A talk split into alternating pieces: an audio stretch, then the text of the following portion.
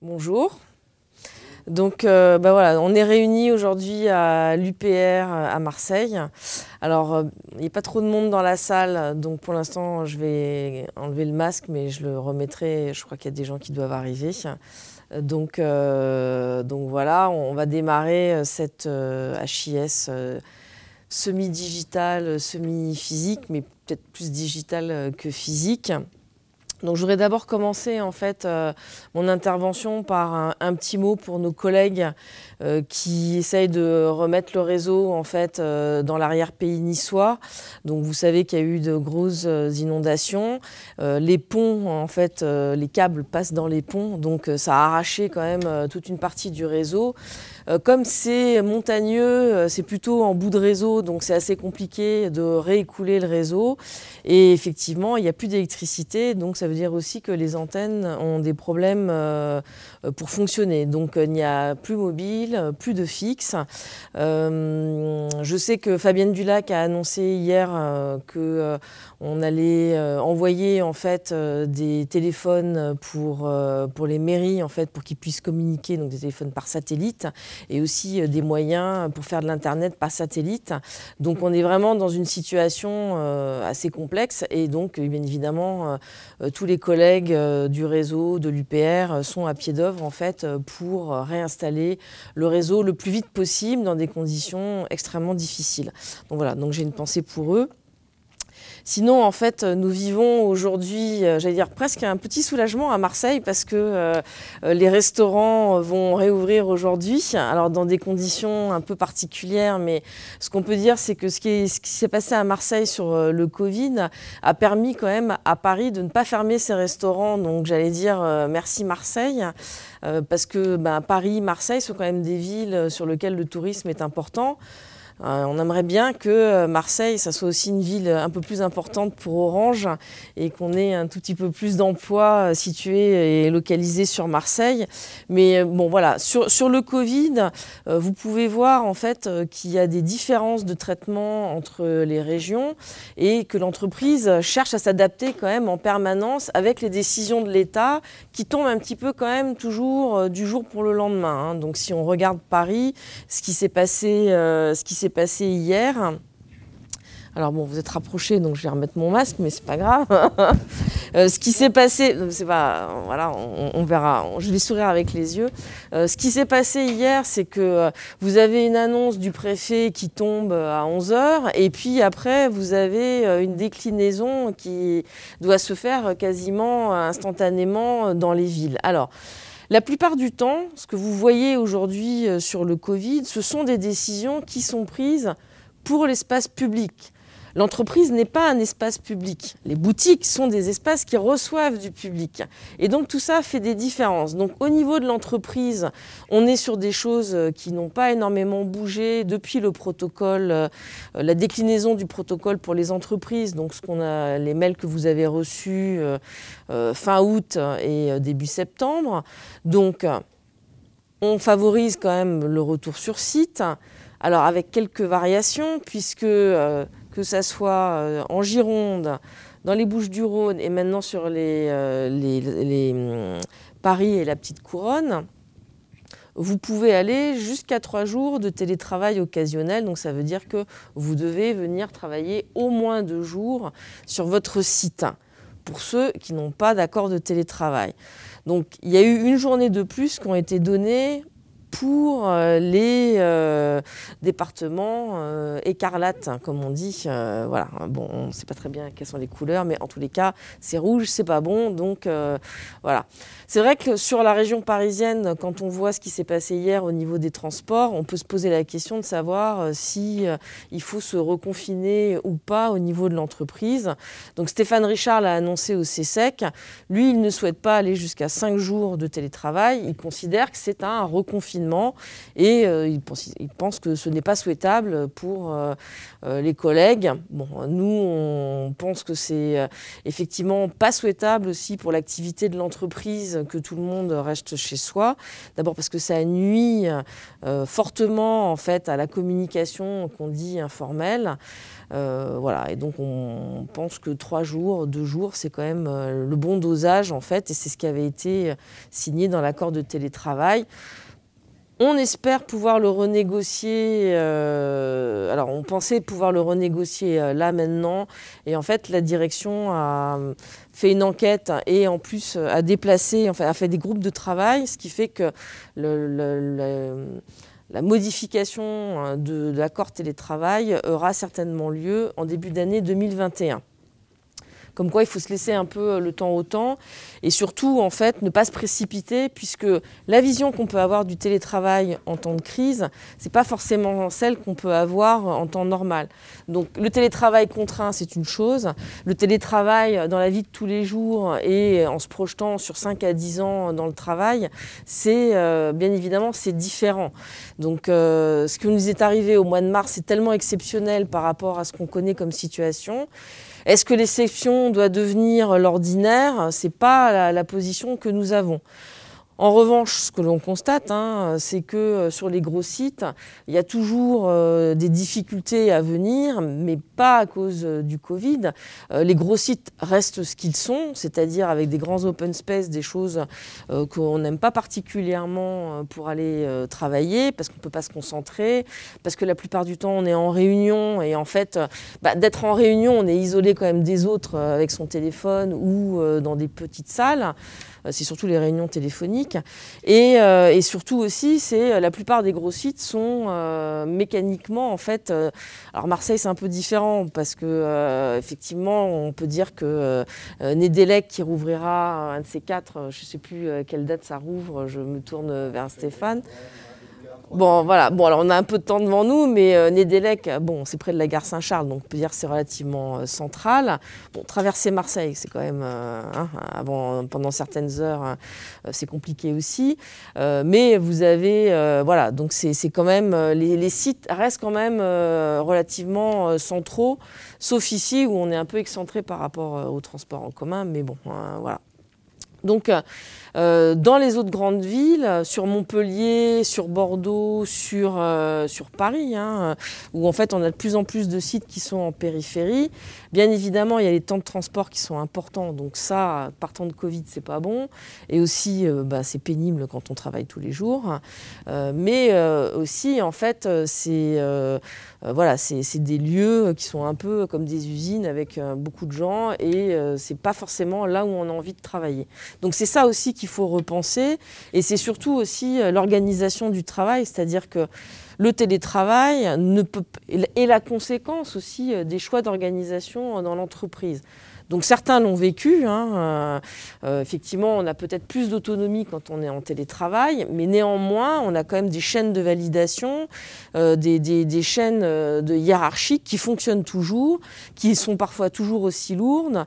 Et donc, bon, bah, l'effet de, productivité ou l'effet d'autonomie, il est quand même relativement limité. Donc il faut d'abord travailler en fait sur l'organisation de l'entreprise et après effectivement on verra comment euh, le nombre de jours de télétravail peut s'adapter à l'organisation de l'entreprise.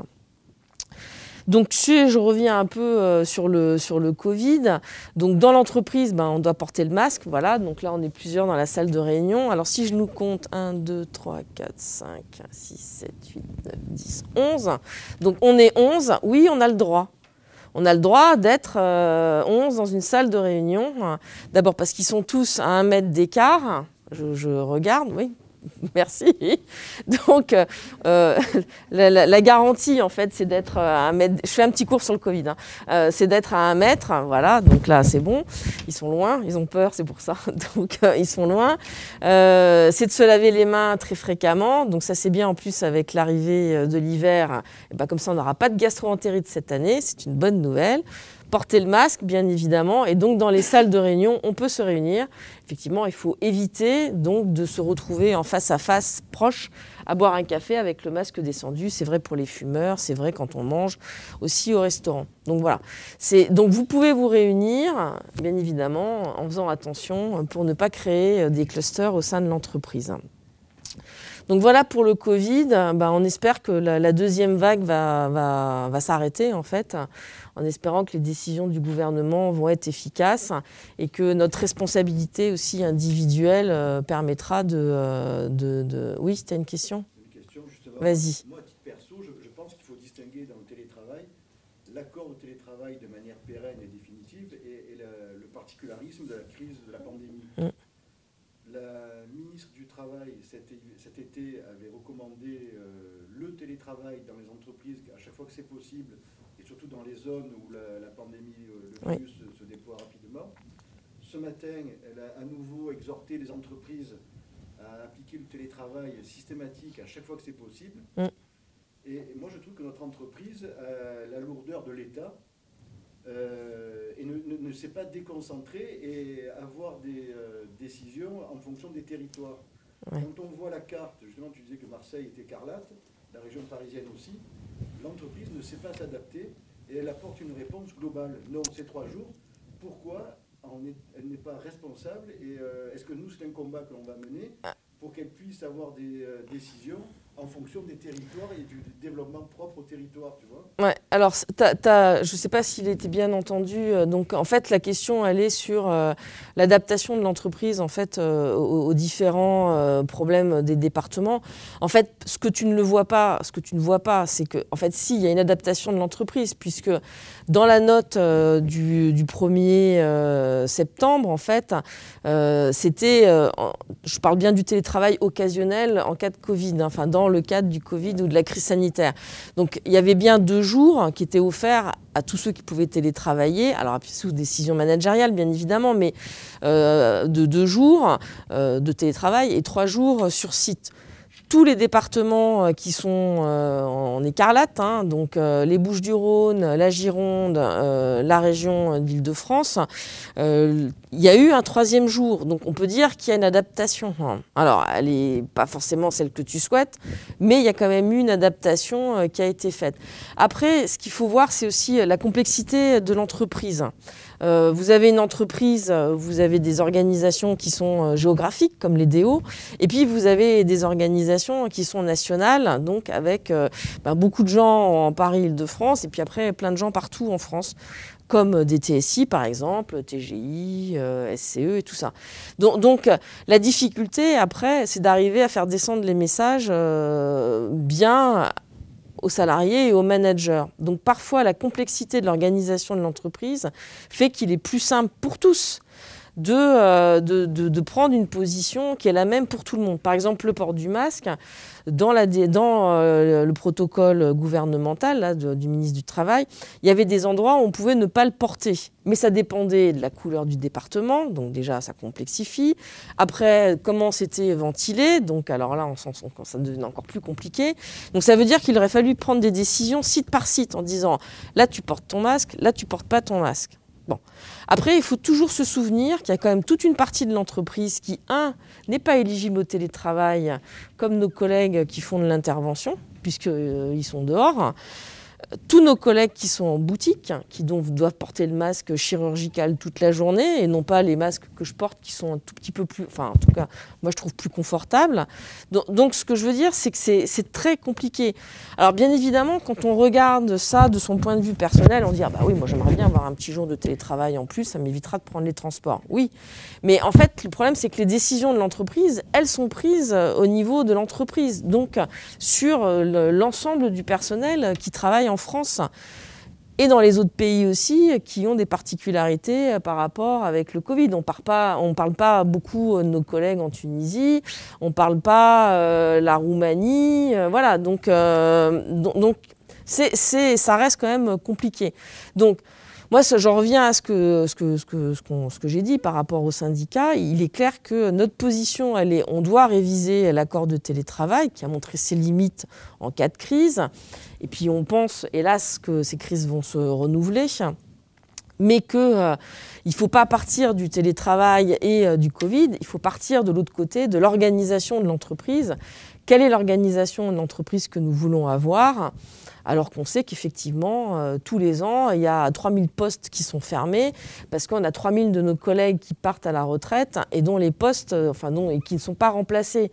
Donc voilà, c'est plutôt là-dessus euh, qu'il faut se concentrer, et sur le fait de, bah, on voit que dans, dans, dans la problématique, par exemple, du 06, on fait effectivement appel à de la sous-traitance. Bah, les sous-traitants, ils ont les mêmes problèmes que nous, hein, donc il faut qu'ils mobilisent leur personnel. Et donc, peut-être, nous, on, redit que, en fait, on souhaite qu'il y ait une partie des activités qui sont sous-traitées, qu'on considère comme des, comme des choses importantes pour la chaîne de valeur de l'entreprise, qui soient réinternalisées.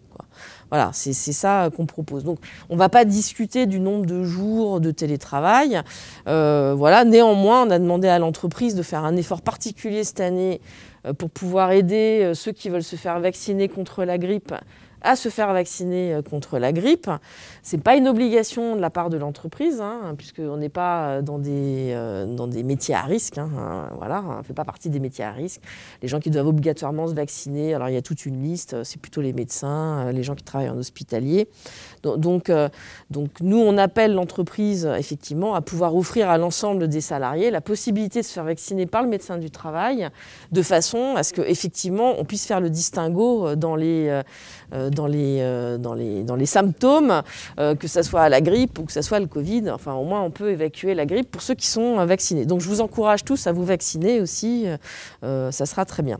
Alors voilà, ça c'est l'actualité, j'allais dire Covid. Après, on a des actualités qui nous projettent un petit peu plus dans l'avenir, puisqu'on espère que le Covid, ça va vite s'arrêter. Maintenant qu'on sait que les Américains, ils ont trouvé des traitements, hein, parce qu'il sort, il est soigné plus vite que tout le monde. Je ne ferai pas de commentaires sur les élections américaines, mais euh, bon, voilà. Donc, en fait, ce qui s'est passé récemment et qui est intéressant aussi, euh, c'est effectivement les enchères 5G. Euh, Alors, ce que disent les commentateurs, on va dire, sur ce qui s'est passé, c'est que en fait, au global, il n'y a pas de gagnant, il n'y a pas de perdant au niveau des Français, hein, donc des quatre opérateurs. Donc, ils ont à peu près tout, tout le monde a eu ce qu'il souhaitait. Donc, c'est vrai que nous, on a abandonné un bloc de 10 MHz. Euh, et euh, Bouygues aussi.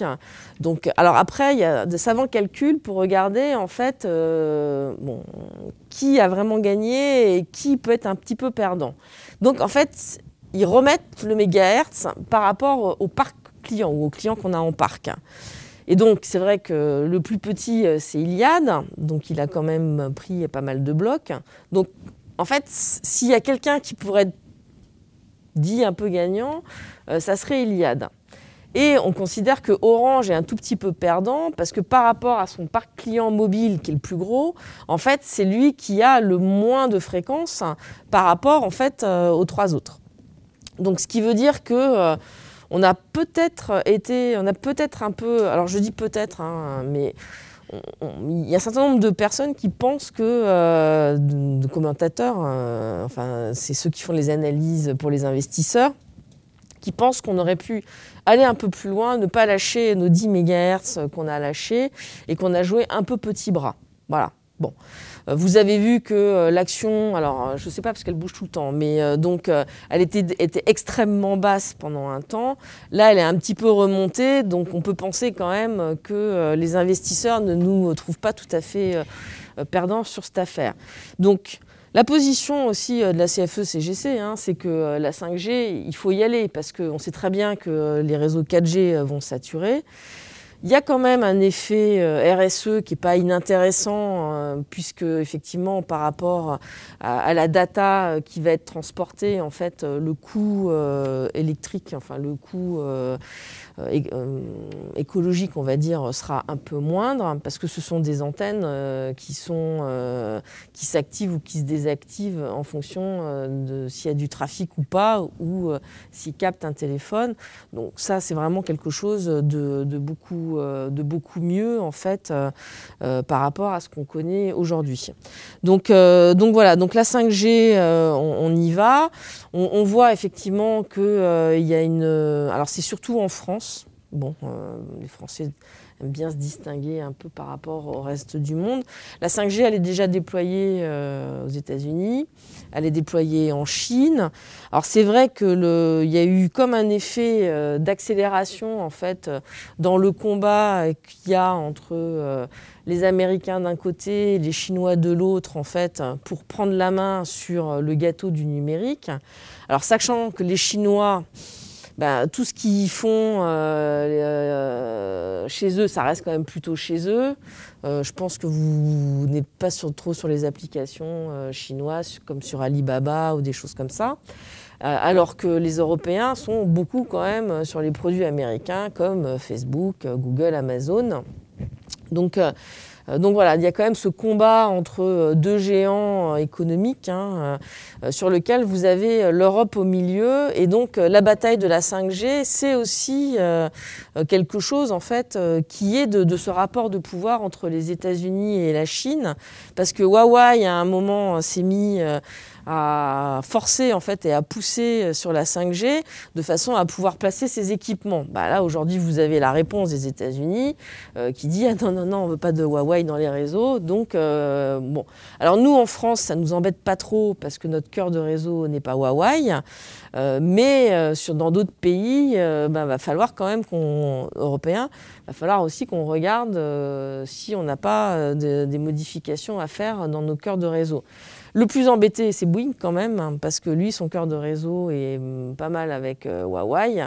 Et donc là, du coup, eh ben, il va falloir quand même qu'il fasse, euh, refasse des investissements. Et on ne sait pas trop, en fait, euh, les modifications que ça peut avoir avec des cœurs de réseau comme ça, dont on change quand même le, constructeur, c'est toujours un tout petit peu délicat et compliqué. Euh, donc, voilà.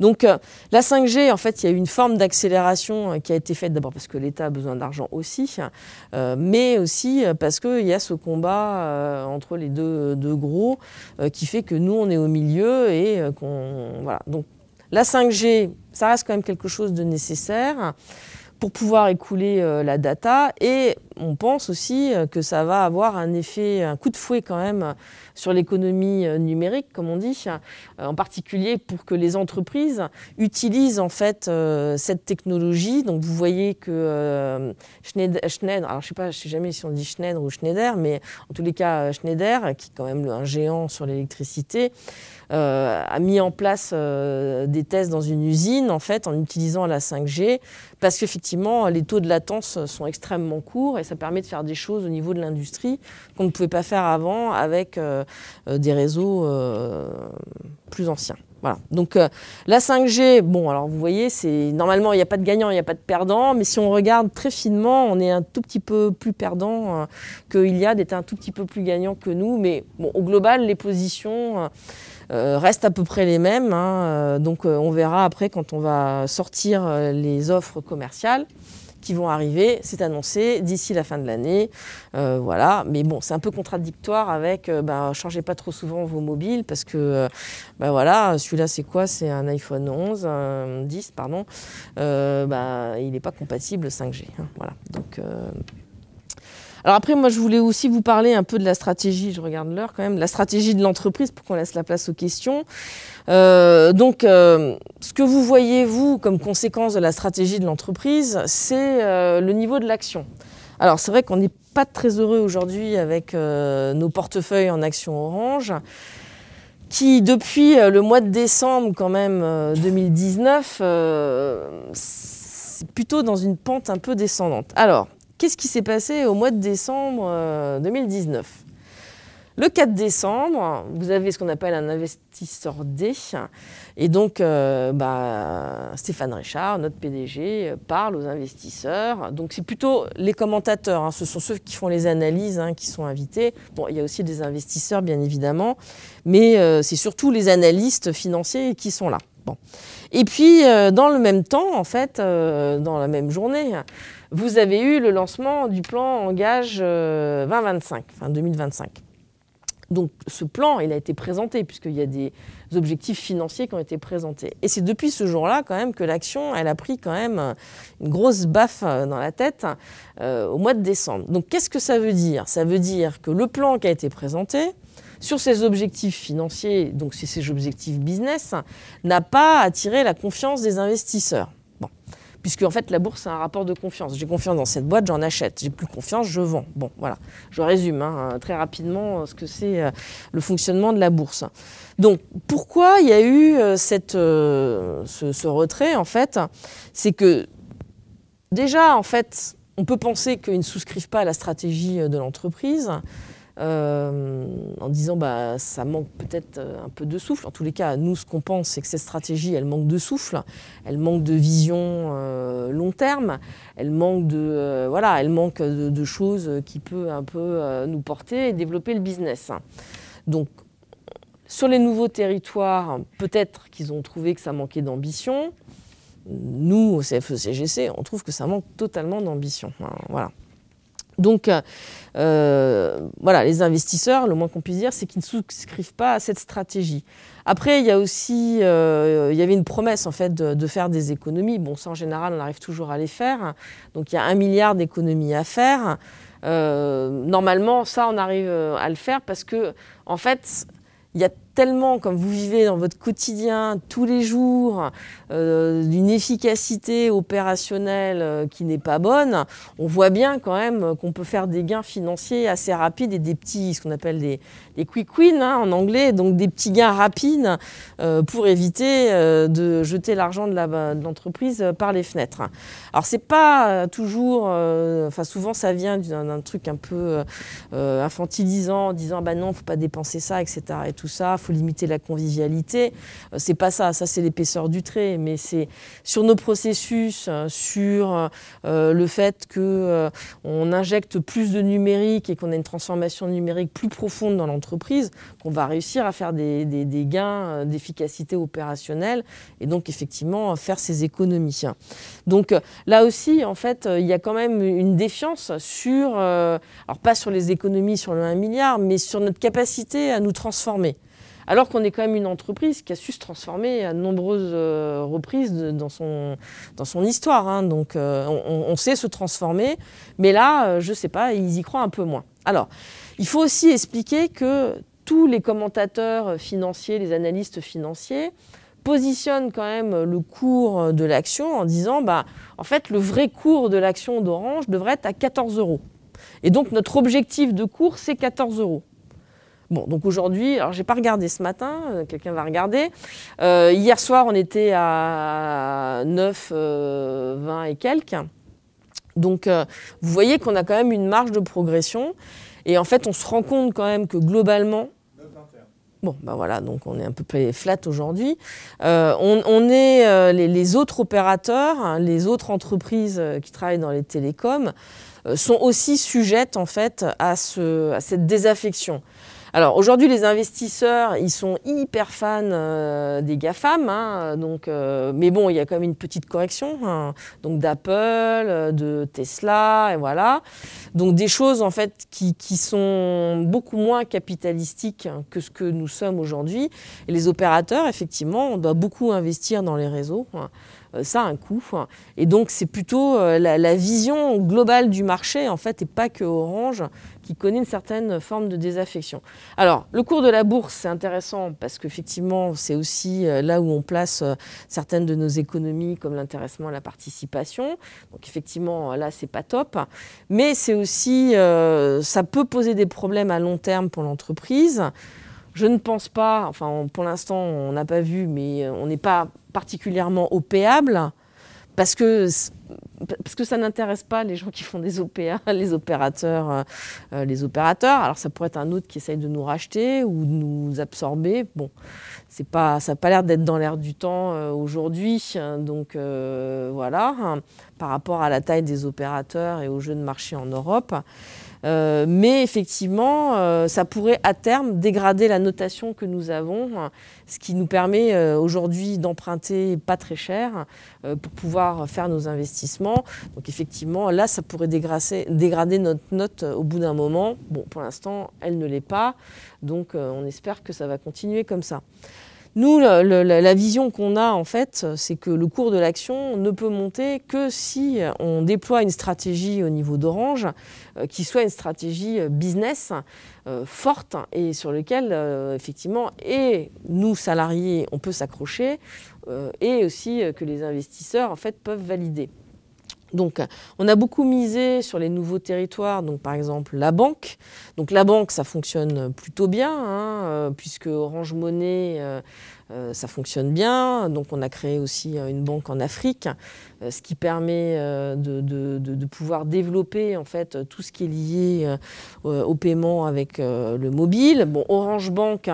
Ça reste quand même un beau succès puisqu'on a quand même euh, énormément de clients qui sont venus euh, chez Orange Bank.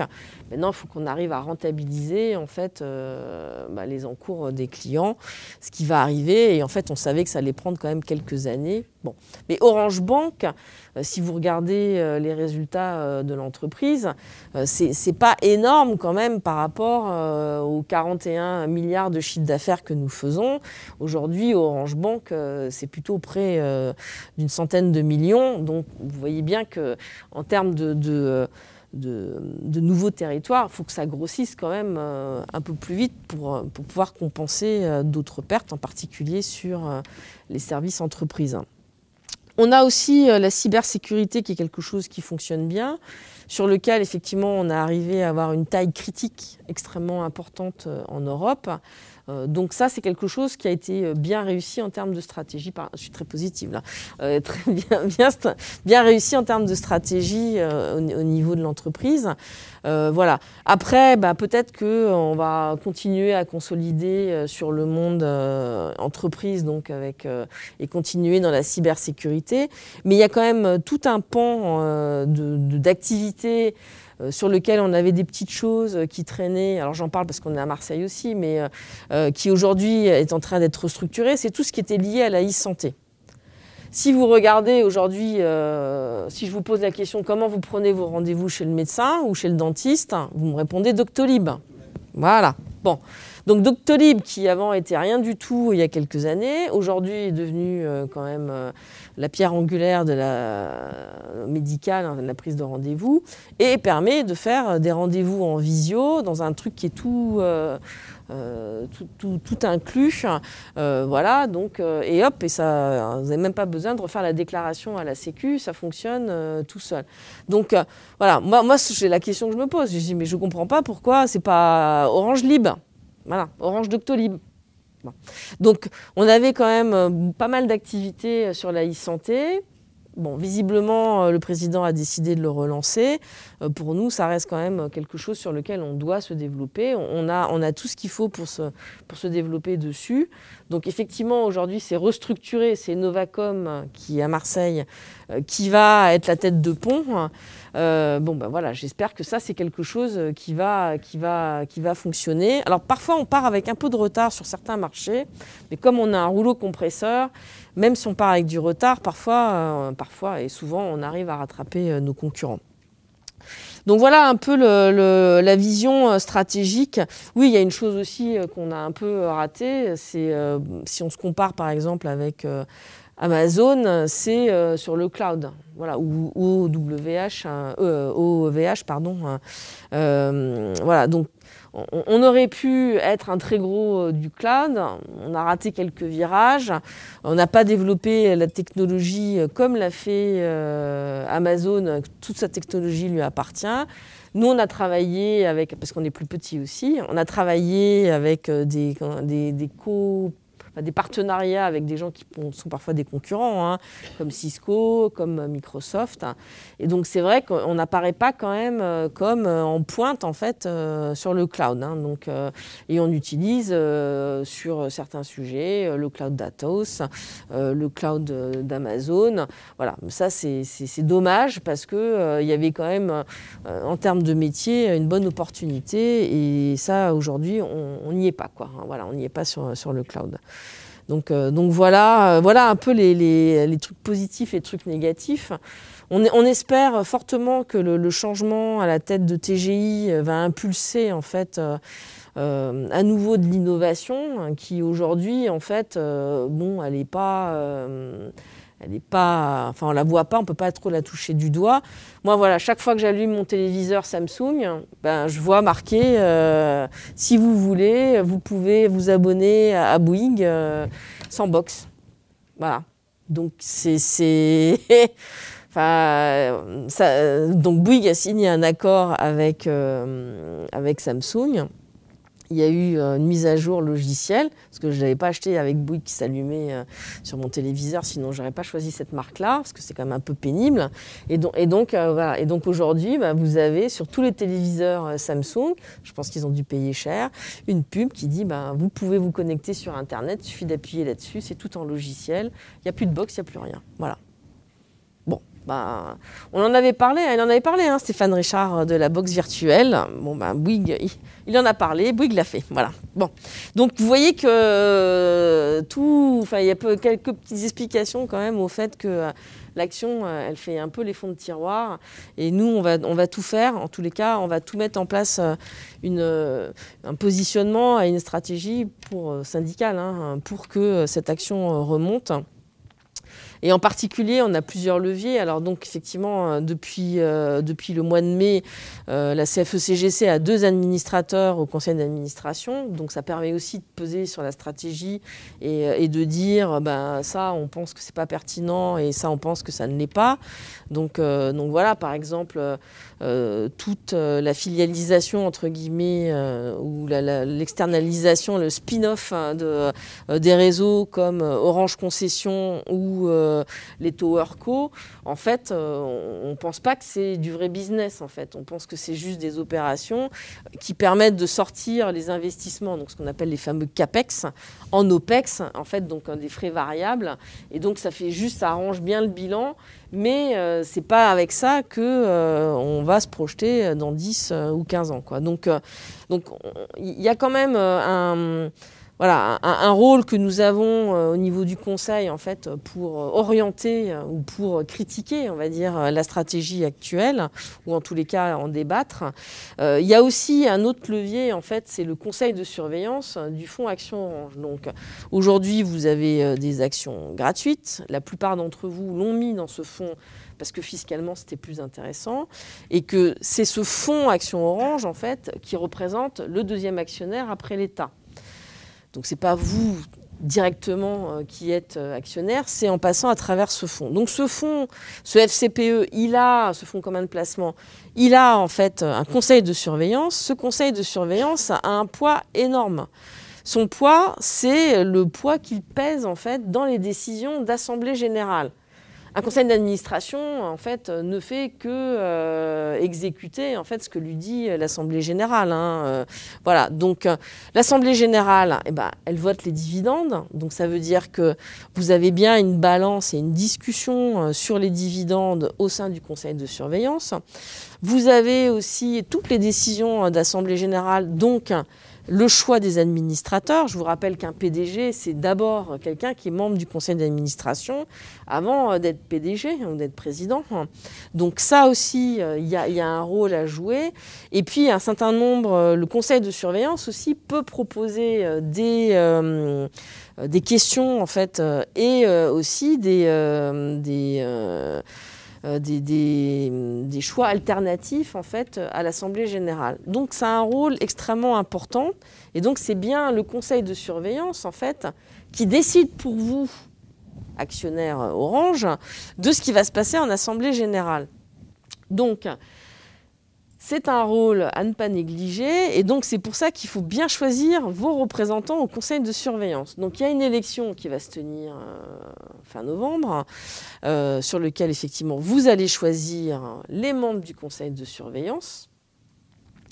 Bien évidemment, il y a un certain nombre de euh, stratégies politiques ou économiques qui s'exercent à travers les différentes listes qu'on va découvrir à la fin de la semaine prochaine. Et donc, nous, notre position, c'est on souhaite être fort dans ce conseil de surveillance pour pouvoir impulser une stratégie qui permet de faire remonter l'action. Voilà, c'est ça notre ligne de conduite. On fera tout dans ce conseil de surveillance pour faire remonter l'action. Le dividende n'est pas l'outil qui fait remonter ou baisser l'action. Contrairement à ce qu'on vous raconte, en général, c'est pas ça. Hein. Ça fait plutôt baisser l'action où il y a des espèces d'effets d'opportunité parce que le rendement d'Orange, quand on a un dividende à 0,70, c'est extrêmement intéressant.